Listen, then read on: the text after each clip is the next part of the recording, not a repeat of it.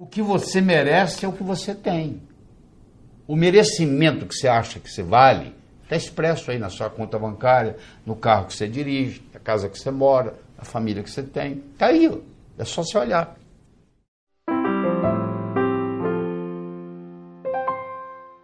O bolo do sucesso, onde eu escolhi seis ingredientes. O primeiro é você ter uma boa autoestima o, pessoa, o número um é você. Primeiro você cuida de você. Você já no avião? Lá vem a aeromoça lá e fala assim, ó, se por um acaso cair a, a, a concentração de oxigênio na cabine, vai cair uma máscara. Se você está com a criança, você faz o seguinte: você primeiro põe você, para depois cuidar da criança. Vocês, let me be a better me for me, and I'll be a better me for you. Deixa eu ser uma pessoa melhor para mim, eu serei uma pessoa melhor para você. Você entendeu? O termômetro mede a temperatura da sala. Eu chego aqui, está 21 graus Celsius. É a temperatura da sala. Agora, isso é o termômetro. Agora, se eu colocar aqui um termostato e colocar 15 graus, mesmo que lá fora esteja 30, aqui dentro vai estar 15. Porque o termostato vai baixar a temperatura ou subir, de acordo com onde eu coloco a temperatura. A autoestima é um termostato para a vida. Quanto que eu mereço? Quanto é que você está ganhando? Se eu falar que você vai, mês que vem, multiplicar por 10 o seu faturamento, você vai acreditar? Não.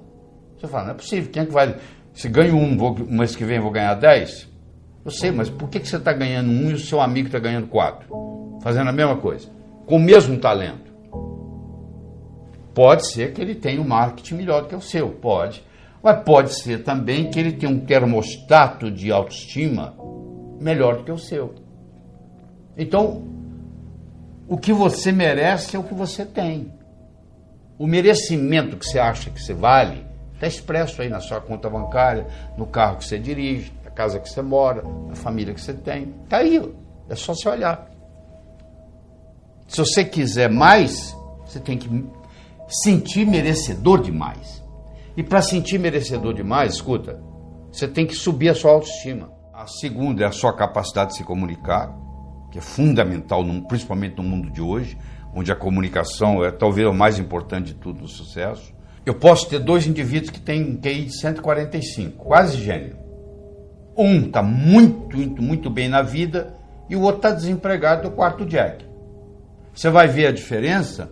Um se comunica bem e o outro não dá nem bom dia para o vizinho. Então, no momento que você melhora a sua capacidade de se comunicar, você passa a valer mais no mercado. Essa é a realidade. Terceiro, é a sua, a sua capacidade de estabelecer objetivos, criar estratégia. Em 1953, eles pegaram todos os formandos da Universidade de Harvard e perguntaram para eles assim: o que, que você vai fazer nos próximos seis meses, próximo ano, próximos 5 anos, próximos 10 anos, próximos 15 anos, próximos 20 anos. A grande maioria, como acontece aqui no Brasil, não tinha nada por escrito. Não tinha nada, não tinha nenhum. Ah, não sei, eu vou ver o que vai acontecer. Eu vou deixar a vida me levar. Né? Mas 3% daqueles estudantes, eles tinham por escrito o que eles iam fazer com seis meses, com um ano, com cinco, com dez, com quinze, com vinte anos de formado.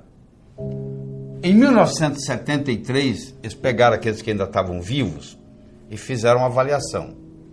Então, aquele grupo que tinha por escrito era 3%. Valia mais do que os 97% junto em todos os aspectos. Então, eles viram se a, se a inteligência era diferente? Não. O background familiar era diferente? Não. Tudo era igual. As notas que tirava na escola, a única diferença que fazia diferença é que eles tinham por escrito.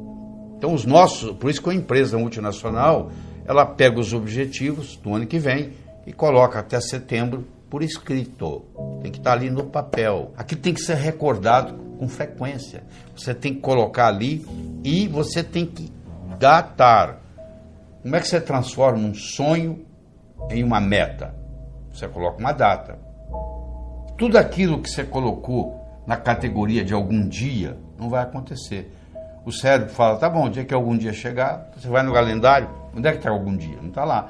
Não tem no calendário, não existe. Então eu tenho que ter metas a curto, a médio a longo prazo, tem que ter os três tipos de metas, eu tenho que ter elas por escrito, e eu tenho que descobrir qual é a finalidade de vida que está por trás dessas metas. Porque a finalidade de vida, ela te dá um. ela te valoriza a sua meta. Vou dar um exemplo. Você imagina uma bolinha que eu jogo para você, você joga para mim, eu jogo para você, você joga para mim, eu jogo para você, você joga para mim. Começou a ficar cansativo, né? Mas se eu chamasse de tênis, mudou, né? Milhões de dólares por trás. Enquanto era uma bolinha para lá e para cá, você não estava dando valor. Na hora que eu falei tênis, mudou. É assim. Uma meta que talvez não tenha importância, mas se ela está encaixada dentro da minha finalidade de vida, ela valoriza.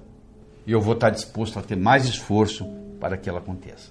A, a sua atitude determina a sua altitude na vida, a sua dedicação ao trabalho e a sua ambição saudável. Então são seis elementos. Ó é a, auto, a boa autoestima, boa comunicação, saber estabelecer metas, ter uma atitude positiva, dedicação ao trabalho de uma forma inteligente e hoje melhor do que ontem, amanhã melhor do que hoje.